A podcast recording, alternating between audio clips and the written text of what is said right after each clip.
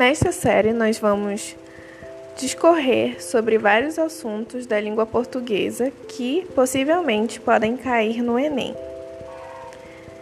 Nós estaremos aqui para explicar esses assuntos e aprender um pouco mais sobre essa língua tão complexa e que cai demais no Enem, no nosso sistema de avaliação para a entrada dentro da graduação.